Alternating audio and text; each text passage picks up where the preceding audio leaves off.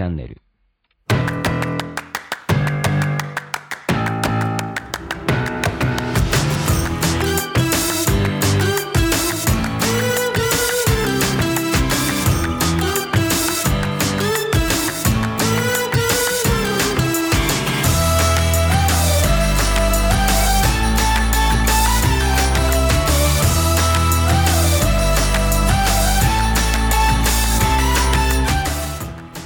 Broken Radio 大見です。この番組は日本の福祉を可愛くしたいをコンセプトに活動している私が企業やものづくりのことなど日々の自虐ネタ満載でお届けする音声コンテンツ壊れたラジオ Broken Radio。それじゃあスタートします。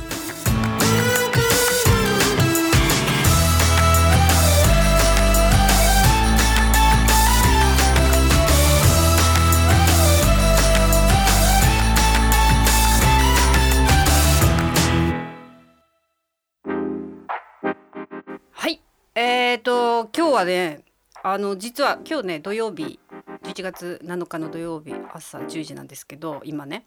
あの実は本当はあの姪っ子のいつもあの一緒にやっているグローバルブラザーズのね長男の上の兄の方のあの娘の結婚式だったんですよね。でだったというか結婚式なんだけど本当はハワイでやるはずですごいみんな親戚一同みんなで楽しみにしてたんだけどまあ結局ねこんな感じで、ね、海外なんか全然行けないしその海外でやるやらないっていう判断する時もちょうど東京の感染者がすごい上がってきた時だったのでいや東京まあねあのメイクは東京に住んでるので東京でやるってなってもじゃあ北海道からねみんな親戚行くって言ってもそ,、ね、それなりの私たちも年齢なのでいやコロナになっちゃったらね命の危険もあるしみたいな感じでじゃあもう親戚両家だけでやろうっていうことになりまして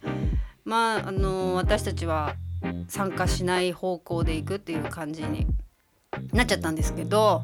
あのね今みんなそういう人たくさんいますよねきっと、まあ、結婚式もそうだしお葬式もねあの会えない最後のお別れもできないっていうことがたくさんねこの何ヶ月間でいろんな人があったんじゃないかなっていう気はしてますけれども今日ねその朝あの午前中だっていう話をしてたのであのね朝7時半ぐらいかなあのおはようって言ってあの兄弟の3人の LINE があるんですよね兄2人と私の。あの LINE グループがあるんだけどあの花嫁の父の心境はあの朝はどうどんな心境みたいな感じで LINE をしてたらなんかモーニングは借りたけどどうやって切んのかなみたいな話をしてて8時半から親族紹介があるとかいう話をしていたのに7時そう8時ぐらいになんかそんなやり取りになってはいやいや大丈夫かいっていう感じだったんだけど10時から披露宴って言ったらちょうど今ね始まったところぐらいかなと思ってます。あのいやほんとね見たかったよねほんとね。あれなんです。親族なんですけど美人揃いでね3姉妹みんな可愛い子で。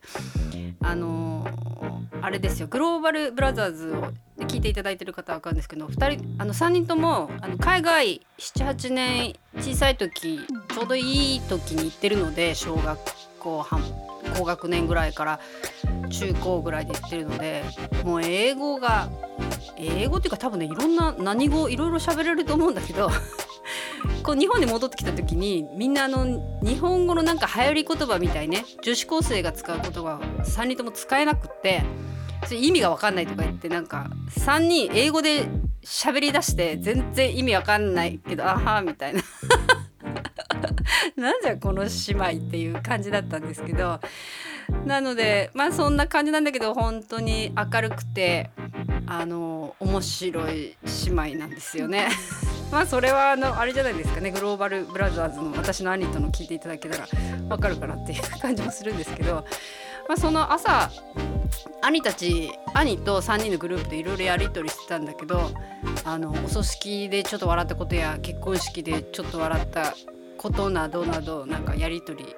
してたんですけどよく考えたら小さい時まあ年も離れてましたけど一緒に何かをしてみんなで大笑いするっていうことなかったよねって急に3人で思い出しまして。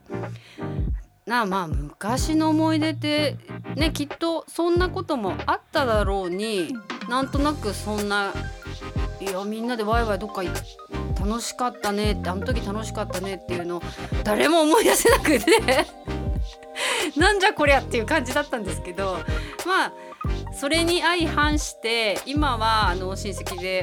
ね集まったらみんなでワイワイ楽しくね本当にお葬式なのにこんなにふざけてていいのかっていうぐらいまあいろいろ楽しい泣き笑いみたいな感じでお話ししたりできるので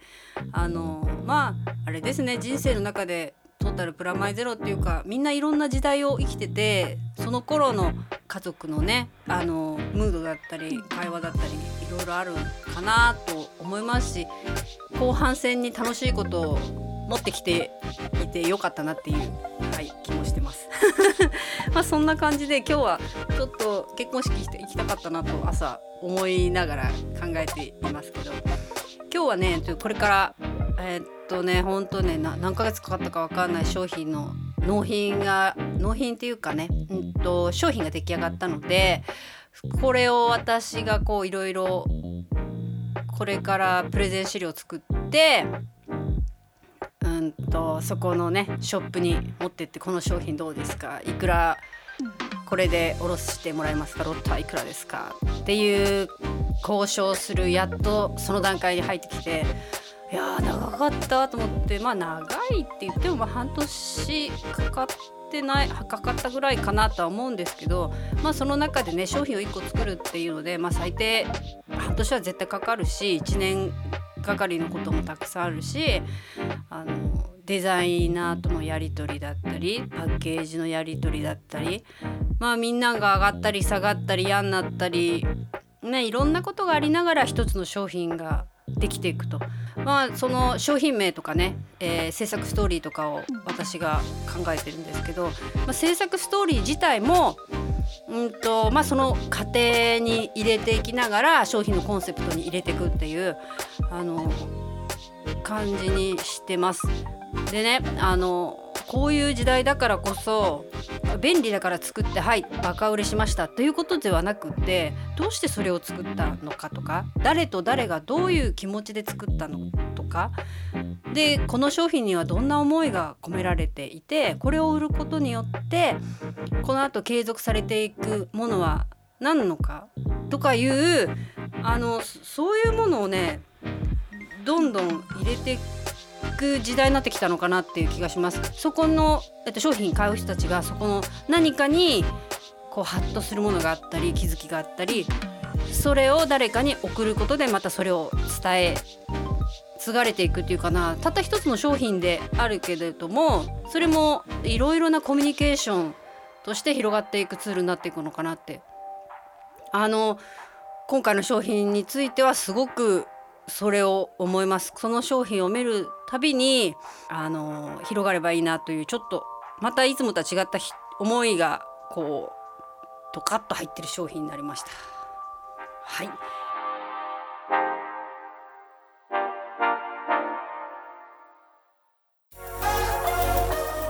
はいそんな感じでえー、っと最終仕上がりのパッケージを今はこれから取りに行きたいと思います。楽しみだな。戻ってきたら商品撮影をねパシャパシャ iPhone でしながら プレゼン資料作りたいと思います。じゃあちょっとまたその続きを今度ね話したいと思います。それじゃあまたね。